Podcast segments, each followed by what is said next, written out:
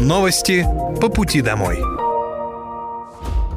Вы слушаете новости по пути домой. В этом выпуске мы вспомним основные события уходящей недели. У микрофона Владимир Вахрушев. Здравствуйте. По традиции начинаем со сводки из зоны проведения специальной военной операции. За неделю на Донецком направлении в ходе боевых действий уничтожено до полутора тысяч украинских военнослужащих и иностранных наемников. На Краснолиманском направлении подразделениями группировки войск «Центр» ударами авиации и артиллерии нанесено поражение живой силе и техники ВСУ. Уничтожено до 300 украинских военнослужащих. На Южнодонецком и Запорожском направлении огнем артиллерии и тяжелых огнеметных систем группировки войск «Восток» отражены атаки противника. Потери его составили на данных направлениях до 630 украинских военнослужащих. На Купинском направлении оперативно-тактической и армейской авиации, артиллерии западной группировки войск поражена живая сила и техника ВСУ, потери противника составили более 155 украинских военнослужащих. На Херсонском направлении в результате огневого поражения уничтожено более 190 украинских военнослужащих.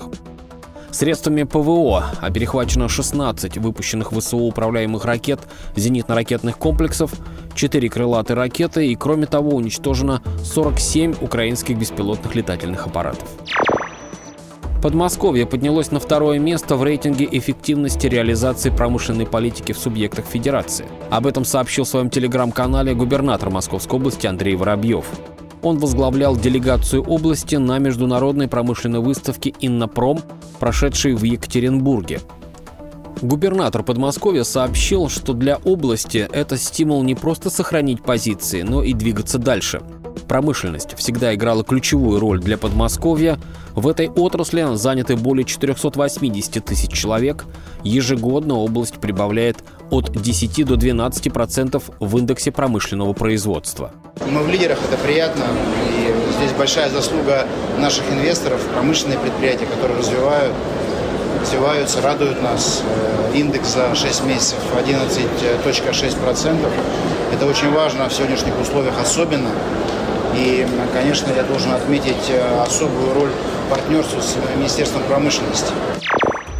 Губернатор Подмосковья Андрей Воробьев вместе с полномочным представителем президента по Центральному федеральному округу Игорем Щеголевым на этой неделе посетили завод по крупносерийному производству вычислительной и радиоэлектронной продукции «Ядро ФАП Дубна». Строительство предприятия началось в декабре 2021 года. Сейчас введена в промышленную эксплуатацию первая очередь.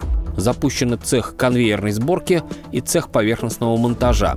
Идет серийная сборка оборудования. Вторую половину предприятия планируется запустить в ноябре, чтобы к концу текущего года завод вышел на полную мощность.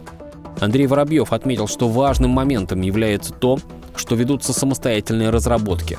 На площадке завода уже собран первый российский планшет Quadra T, который работает на собственной операционной системе Quadra OS.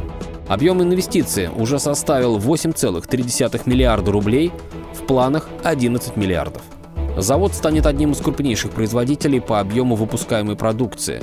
Кроме того, впервые в России будет осуществлен полный цикл производства. На данный момент идет активный набор сотрудников, создано 311 рабочих мест. До конца текущего года их количество увеличится до 600. Всего на предприятии будет трудиться около тысячи человек.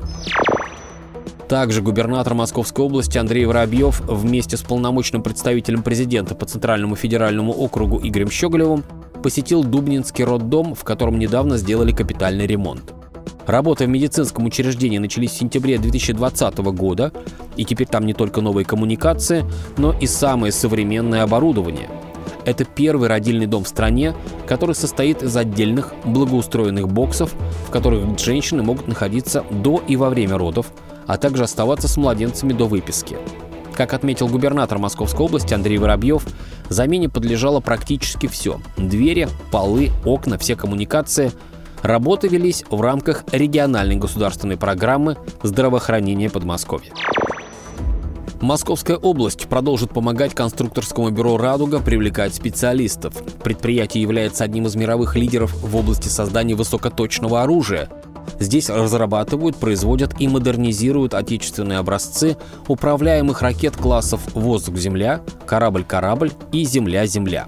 «Радуга» активно выполняет гособоронзаказ и входит в состав корпорации «Тактическое ракетное вооружение», является одним из градообразующих для Дубны предприятий. Губернатор Московской области Андрей Воробьев вместе с полномочным представителем президента по Центральному федеральному округу Игорем Щеголевым осмотрел экспонаты музея предприятия, посетил цеха металлообработки и окончательной сборки, а также встретился с коллективом конструкторского бюро – Наш президент поставил задачу не только наращивать объемы и номенклатуру поставок, но и улучшать качественные характеристики продукции. Мы приехали, чтобы узнать, как справляется наше стратегическое предприятие с новыми вызовами и какая помощь со стороны Федерации и региона необходима.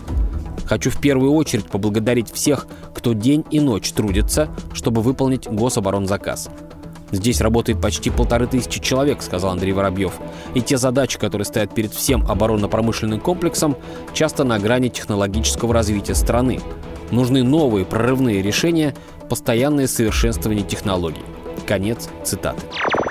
Доходы бюджета Подмосковья выросли на 14% за первое полугодие. Об этом сообщил губернатор Подмосковья Андрей Воробьев.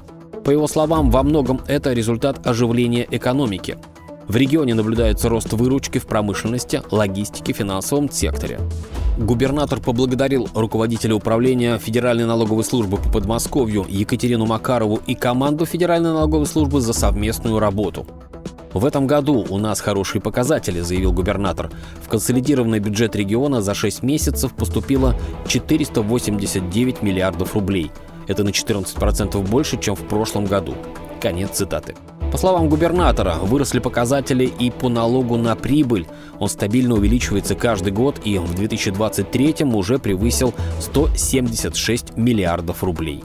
Глава Подмосковья подчеркнул, что работа с бизнесом, инвесторами, промышленными предприятиями и созданием новых рабочих мест всегда получает максимальное внимание. Государственная дума Российской Федерации приняла закон о защите граждан от финансовых мошенников. Банкам придется тщательнее относиться к транзакциям, иначе если перевод прошел на подозрительный счет, придется возвращать клиенту украденное. Клиенту кредитной организации дадут два дня, чтобы одуматься, и средства на нечистый счет переведут только в том случае, если клиент продолжит на этом настаивать. По нормам, банк или другой оператор перевода обязан возместить сумму операции, которая была совершена без согласия клиента в течение 30 дней после получения заявления – в случае трансграничного перевода денежных средств в течение 60 дней. Сумма возвращается клиенту в полном объеме. Банк сможет избежать возврата только если докажет, что клиент нарушил порядок использования электронного средства платежа, что повлекло совершение операции без согласия человека мы получили комментарий заместителя начальника управления безопасности Главного управления Банка России по Центральному федеральному округу Дмитрия Ибрагимова. Закон очень актуальный, потому что только вот в прошлом году мошенники похитили с счетов граждан более 14,5 миллиардов рублей, и банки при этом вернули клиентам порядка 4% от всего объема краж. Каждая транзакция каждого клиента на самом деле и сейчас проверяется банком самостоятельно. Любая операция проходит через систему по борьбе с мошенничеством, которая по собственным критериям банка может быть отмечена как подозрительная. Начиная с января этого года банки отразили вот таким вот образом более 2,5 миллионов атак на, там, на сумму более 700 миллиардов рублей. Эта э, процедура проходит внутри банка с введением закона. Э, банк будет обязан использовать систему обмена информацией э, финтех э, на базе Банка России. Банки отправляют информацию о мошеннических платежах, которые располагают, и получают эту информацию от других банков. За первое полугодие 2023 года подмосковные компании заключили свыше 60 экспортных контрактов благодаря содействию Фонда поддержки внешней экономической деятельности Московской области. Общая сумма контрактов составила почти 21 миллион долларов. Основными экспортными направлениями по контрактам, заключенными при поддержке фонда, стали Казахстан, Беларусь, Узбекистан, Турция и Объединенные Арабские Эмираты. Таким образом, специалисты подмосковного фонда внешнеэкономической деятельности помогают региональным производителям выйти на новые дружественные рынки после сокращения объемов внешней торговли с западными странами. Фонд оказывает услуги по развитию экспорта в рамках национальных проектов, международная кооперация и экспорт, а также малое и среднее предпринимательство и поддержка индивидуальной предпринимательской инициативы. Штраф за езду на электросамокате и других средствах индивидуальной мобильности одновременно двух человек может составить 1000 рублей. В Совете Федерации считают, что уже сегодня необходимо по аналогии с наказанием за нарушение правил дорожного движения пешеходом наказывать пользователей СИМов за езду на электросамокате вдвоем. Если за переход в неположенном месте полагается штраф в размере 500 рублей, то за езду вдвоем эту сумму нужно увеличить вдвое. Эту инициативу прокомментировал кандидат юридических наук, председатель Московской коллегии адвокатов Карабанов и партнеры Александр Карабанов. Безусловно, наличие штрафов либо иных каких-то мер всех, э, в общем-то, не убережет от совершения преступлений, но для определенного процента людей действительно является фильтром. Так что я считаю, что штрафы вводить надо. И в данном случае самокат, по аналогии с автомобилем, самокат может причинить телесные повреждения людям вплоть до финального исхода. Так что я считаю, что именно этот сегмент, его, безусловно, нужно э, регулировать законодательством. И, собственно говоря, с чем мы столкнулись? У нас общественный процесс, научно-технический процесс, он э, идет впереди э, законодательной базы. И именно закон он догоняет и регулирует вот этот, по сути, пробел, вот который возник. Я считаю, что, конечно, штрафы нужны, нужно каждый самокат ставить на учет. А никаким общественникам это нельзя давать на лодку, потому что все-таки это будут определенные конфликты. За неделю Госжилинспекция Московской области обработала 6700 сообщений жителей. Было решено 4600 проблем, оставшиеся заявки будут закрыты в ближайшее время. Как отметили в ведомстве, количество заявок снизилось в 23 округах. Самые высокие темпы снижения оказались в Раменском, Мытищах, Электростали, Котельниках и Подольске.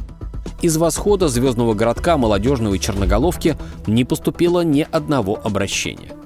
За неделю жители оставили 669 заявок на уборку подъездов, 364 на ремонт лифтов и 307 на восстановление освещения. Количество снизилось по всем категориям проблемного топа. Госжилинспекция напоминает, что жители могут сообщить о жилищно-коммунальной проблеме на портал единой диспетчерской службы, либо в управляющей компании, которые берут в работу заявки в течение 24 часов.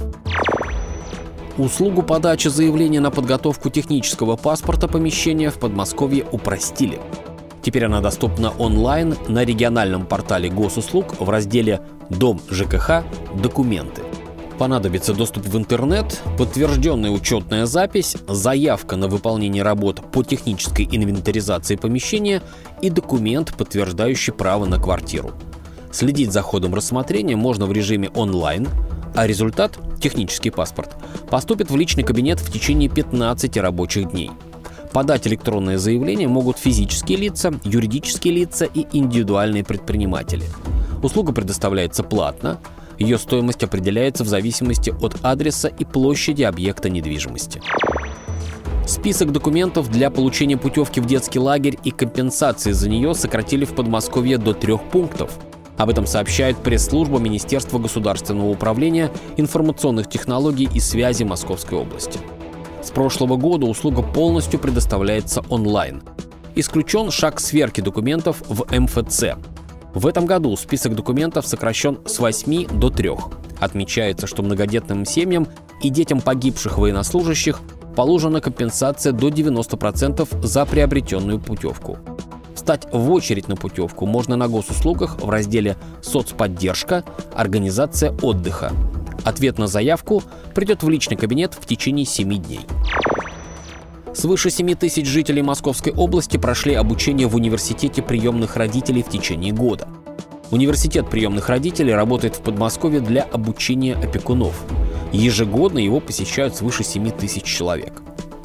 Как рассказала вице-губернатор Подмосковья Ирина Коклюгина, в регионе реализуют программу для людей, которые хотят взять в семью приемного ребенка. Она также добавила, что в Подмосковье детей-сирот воспитывают свыше 16 тысяч семей. Занятия в университете приемных родителей проходят ежемесячно. Их ведут психологи, медики, педагоги и юристы.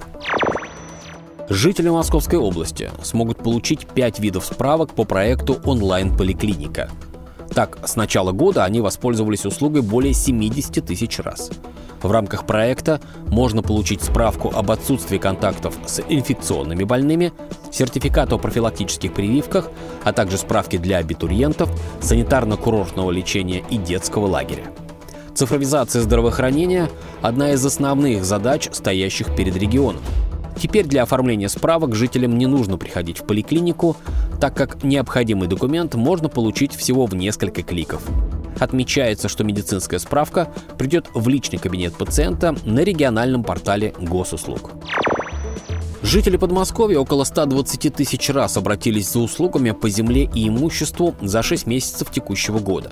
Промежуточные итоги подвели в Министерстве имущественных отношений региона. Электронный формат предоставления услуг, связанных с землей и имуществом, востребован в области. С начала текущего года подано на 2000 заявок больше, чем за тот же период в прошлом году. Взаимодействие ведомства с жителями стало гораздо удобнее благодаря цифровизации. Достаточно подать заявку на региональном портале и прикрепить необходимые документы. За полгода самой востребованной услугой стало перераспределение земель и земельных участков. На втором месте – предварительное согласование предоставления земельных участков, государственная собственность на которых не разграничена.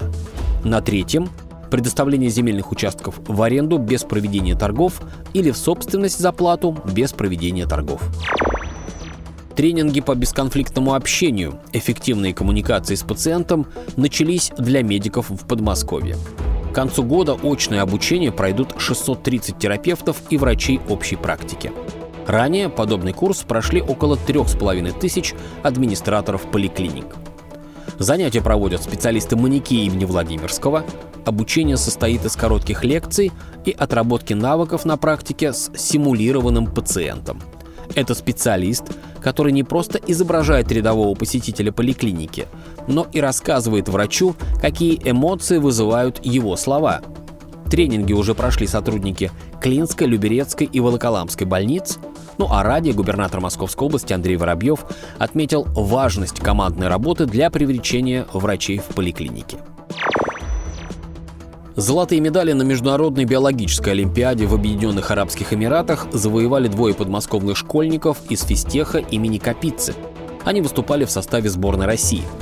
Теоретическая часть соревнований включала в себя вопросы из основных разделов науки – клеточной и молекулярной биологии, анатомии и физиологии растений, анатомии и физиологии животных и человека, а также генетики, экологии и биосистематики – Практическая работа проходила в биологических лабораториях, а также состояла из четырех экспериментальных заданий в области экологии и этологии, а также молекулярной биологии растений, биохимии и биоинформатики.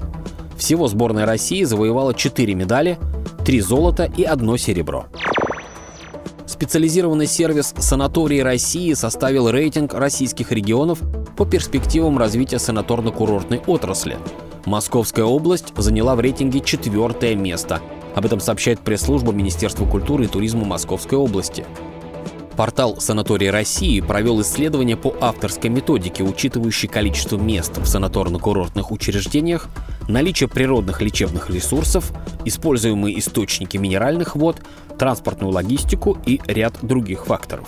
Подобный рейтинг в России планируют сделать ежегодным, поскольку он способствует привлечению инвестиций в отрасль. Издательство Russian Traveler объявило о старте всероссийского онлайн-голосования, посвященного туристическим возможностям страны.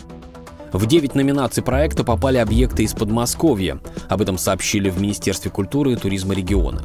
В голосовании участвуют Серпуховский историко-художественный музей, парк Малевича, курорт Новая Истра.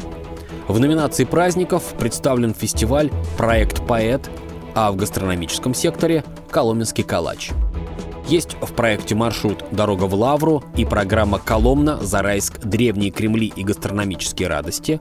«Мистраль Хотель Эспа» поборется за победу в номинации «Лучший загородный отель», а «Федоскинская миниатюра» в категории народных художественных промыслов. Результаты голосования подведут в ноябре. В прошлом году Подмосковье вошло в число победителей проекта и получило две награды. Это был итоговый выпуск новостей по пути домой. Мы вспомнили главные события уходящей недели. У микрофона был Владимир Вахрушев. Всем хороших выходных. Новости по пути домой.